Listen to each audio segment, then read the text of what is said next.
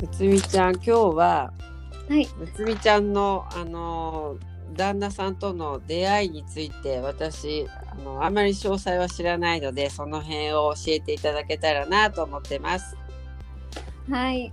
ありがとうございます。えっと、とりちゃんとは、あの、旦那さんの話を普段したりするんですけど、あの、私もとりちゃんもすごく旦那さんと仲が良くて、よく、あの、対話をしていてすごくいいパートナーだったっていう話をしているんですが出会いについてはあんまり詳しくお話ししたことがなかったのでそうですね。ちょっとはいはい。お話をさせていただくと、えー出会いは私が入社した職場の上司で、えー、と年齢が11歳離れていて、えーそう結構こう年上の先輩っていう感じだったんですけど確かに確かに。そうなんです。私あのアパレルの販売員をしていて同じ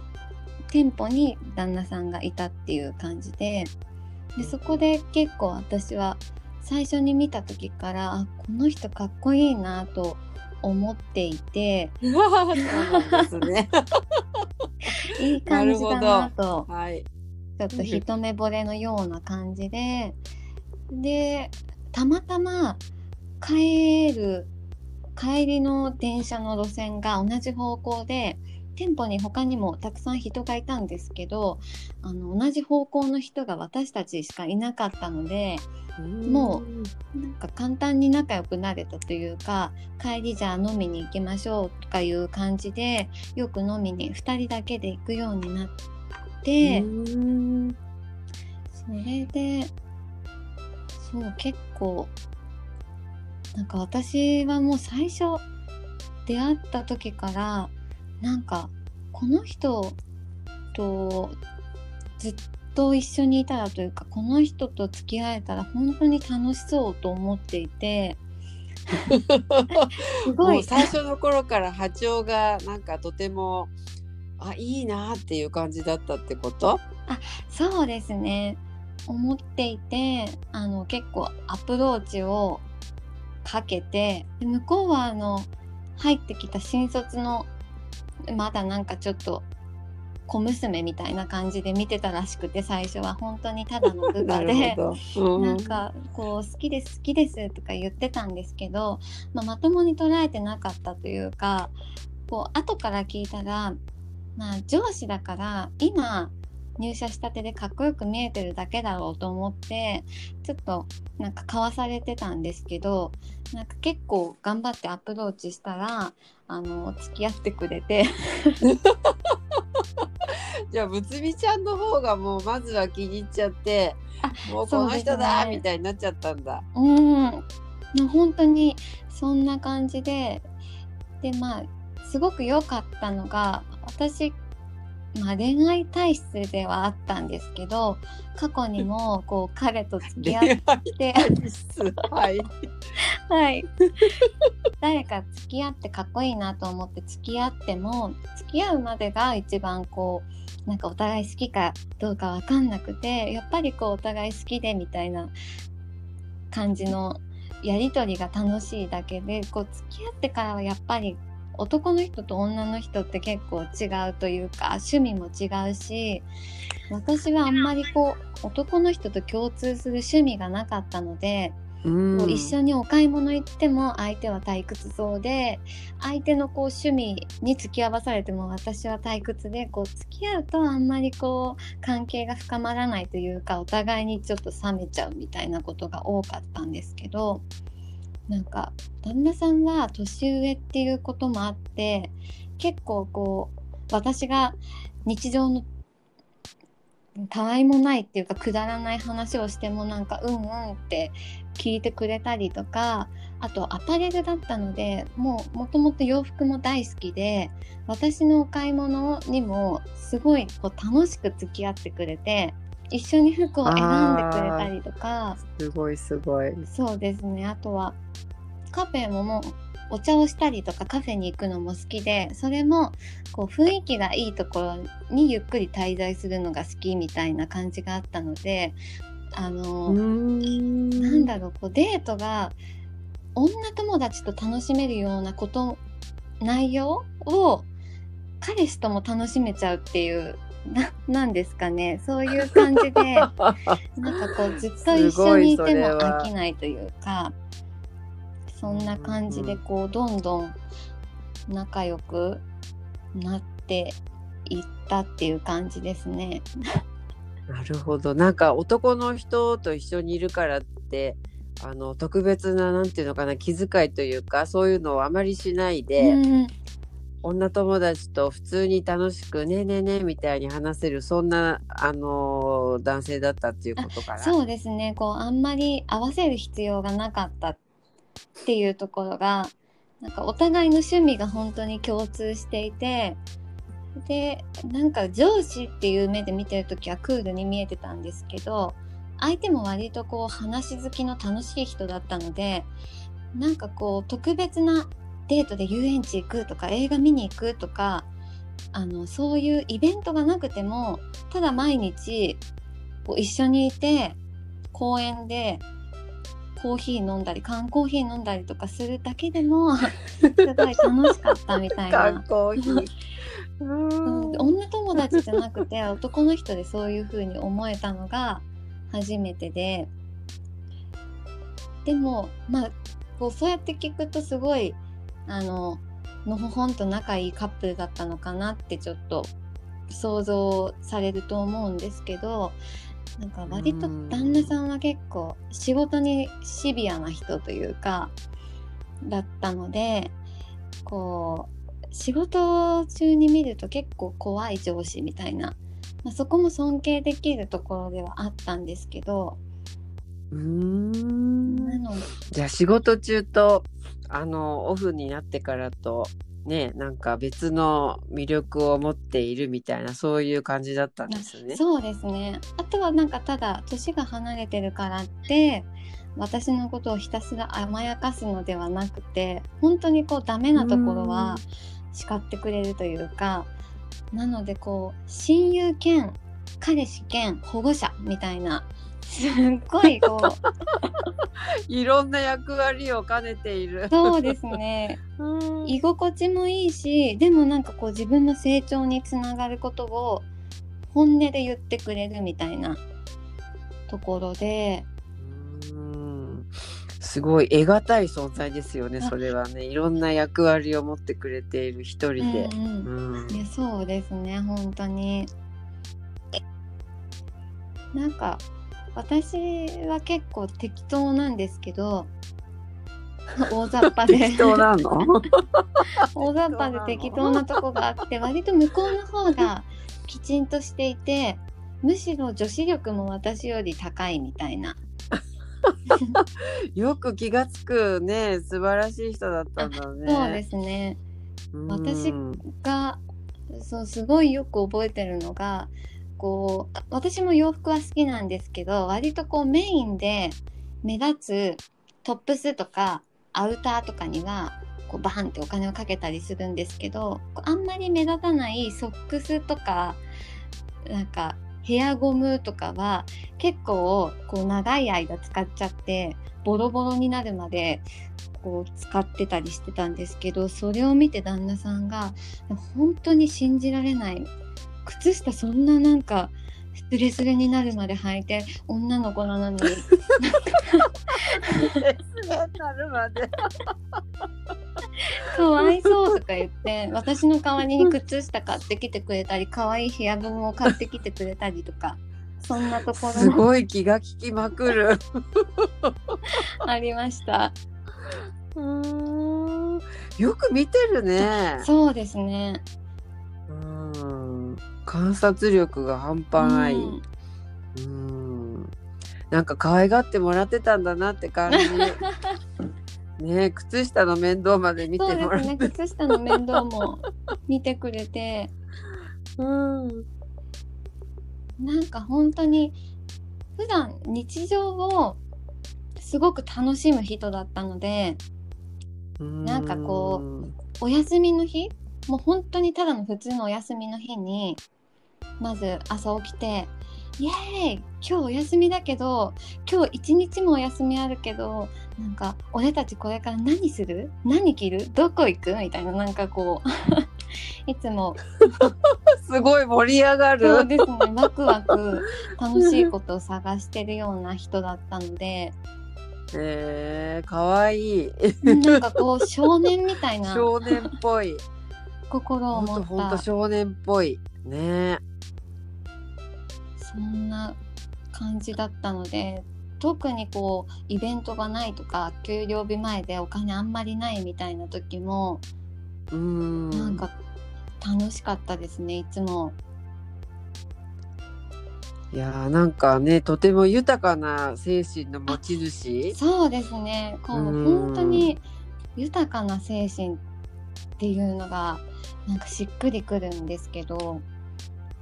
ねえお金があるから楽しめるとかじゃなくて、ねお金があっても楽しいしなくてもそれはそれでこういうことすればいいんだよみたいなねうん楽しさを見つけられるそういうなんかうん才能と言いましょうか。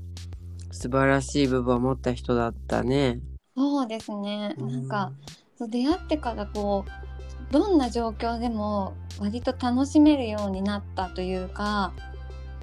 うんあ本当にこう良かったなって思うのが私が妊娠した時に、えー、と普通男の人って自分のお腹が大きくなるわけじゃないのであんまりこう実感が湧かないと思うんですけど私よりも先確かににそうそう。そうそうなんです 私よりも先にこうアプリを見つけてきてくれて夫婦で共有できるアプリで赤ちゃんが何日目とか今これぐらいの大きさですとか毎日チェックできるアプリを見つけてきてこれ入れようよって言ってくれたりとか、なんか毎回検診についてきてくれてこれも珍しいかもって思うんですけど毎回予定を合わせて定期検診に本当にこう初期からついてきてくれててですごいご主人ありがたいよね、うんありがたかったです。ね。そのエコー写真をもらってくるんですけど毎回。でそのうん。うんエコー写真をもらったらその病院の近くのタリーズに本当に毎回行ってエコー写真を眺めて「ああかわいいね」っていう まだ全然形とかもわかんないこう豆みたいな時から「かわいいね」っていうそのなんか振り返る回みたいなのを。いやーその二人の姿が可愛い。なんかいいじらしい。もうほんとそんな感じで毎回なんか夫婦ミーティングというかこうこれからじゃあこの子が大きくなってなんかどこに行きたい？とか親としてなんかどういう教育をしたい？とかそういうなんか妄想というか話し合いをうん楽しいよね、うんそういうのね。したり結構なんか夫婦ミーティングしようとかなんかそういう感じで言ってくれてなんかよく話し合いとかおしゃべりとかは本当にたくさんしてました。いやーなんかね最初からもうすごく心を開けるうんうん。お相手？うん。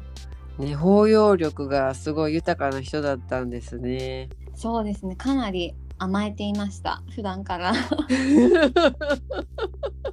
年の差あったし、うん。ねえうん。そっかなんか温かい可愛らしい若い夫婦っていう感じがね すごい浮かんできます。そうなんか話し出すと止まんないんですけどそうなんか旦那さんとの関係性は本当に親友兼恋人兼保護者っていう感じの 私から見たらそんな感じでした。へえ旦那さんもそんな風に思ってたのかな？うん、なんか旦那さんも多分保護者目線だなっていう時はすごいあったので、なるほどね。そっうか。ん、うんなんか目に浮かぶ感じ。ねなんか可愛いなってご主人が思ってくれてたそのねあの温かい目線がねあのちょっと浮かびますね私。うん本当にこう出会ってから毎日楽しくてそんな人なかなかいないよね。うんいないと思いますうん。こう学生の時は私大学生の時あんまり真面目に勉強してなくて友達と結構 おしゃればっかりしてたんでしょあ。頻繁にそうですね可愛い服着て飲みに行こうみたいな感じでなんかそこから社会人になっちゃったのでこう最初旦那さんに出会う前最初は違う店舗だったので社会人生活って本当になんか不自由で辛くて大変だなって思ってたのがなんかそう彼に出会ってからなんか何気ない毎日が本当に楽しくてあの一緒に仕事終わって帰ったらセブンの肉まん食べようみたいななんかそれを楽しみに 仕事を頑張るみたいな。うんでもねなんかすごく思うんだけどあの特別なことを、うん。ね、お金をかけてするんじゃなくてねあのまあ毎日ね業務をして無事に仕事今日一日終わってあよかったね仕事今日終わって帰りにねあの肉まん買ってねちょっと公園でコーヒーでも飲みながら食べようかそうだねっていうね。うん。なんかそのたわいもない感じがやっぱり幸せなんだよね。そうなんうんですセブンの愛肉まんおしい時間。こんなに美味セブンのしかったんだ肉まん美味しいんだ。うん、美味しいんです。まあでもそれまでも何度も食べてるんですけど、美味しいって思ったことはなくて、でもこれも旦那さんが自分のお気に入りに対するプレゼンが上手なんですよ。なんかこう。へえセブ面ンの。肉まんは本当他と食べ比べてほしいんだけどみたいな、うんこうどこがいいかっていうのをあのテレビで言うと『アメトーーク』のこう〇〇大好き芸人みたいな感じで本当にこれは素晴らしいっていう テンションで 語ってくれるのでなんか今までこうそうですね気にしてなかったこともうんうこんなに素晴らしかったんだって気づくきっかけはすっごくいっぱい与えてくれたなっていう。へえ。だからなんかね相手の素晴らしさの一つって見えてなかったものを見えるようにしてくれるっていう部分ってすごくありがたい部分よね。本当ですね。うんなんかねそれもちょっと成長の一つうんうん。ねあこうこの人がこういうこと言ってくれたからおかげでねあそうなんだってことに気づけて、ね、その気づきで自分も成長させてもらったありがたいな、嬉しいなっていうのがねいいんですよね。すっごいあります。で私もこんな感じでなんか旦那さん大好きみたいな 感じで鳥ちゃんもそうなのでなんかこういう話をすると 本当に止まんなくなっちゃう。ね止まんないよね思い出がもう溢れすぎてて。うん、ですけど まあこんな関係性でした。いいお話ねなんかねご主人のねことはいろいろあの断片的には聞いてたんだけどこういう出会いでこういうところを成長させてくれるところが本当大好きだったっていうのは今初めて聞いたので うんなんかああーいいなあそういう関係ってまたね改めて思いました。ね嬉しいです。よかったね、うんいい時間を過ごせてねうん宝物だよね。本当にいやこんなに自分のこと分かってくれる人って他にいるのだろうかって思っちゃうぐらいの、うん、濃い時間を過ごしたなって思います。うん。すごいなんか充実したね味わい深いいい時間を過ごせたんだなって伝わってきました、本当に、うん、ありがとういいお話してくれていやちょっとね10分くらいでとか言ってたのにすっごく長くなっちゃったんですけど あの次回はとりちゃんのこう旦那さんとの出会いとか旦那さんとの関係性とかそういう話をお聞きしたいと思いますのでよろしくお願いします。はい、今日はありがとう。ありがとうございました楽しかったです。あ、よかった。喋りすぎちゃった。じゃあまた次回。はい、はい今日はありがとうございました。はいさようなら。さよなら。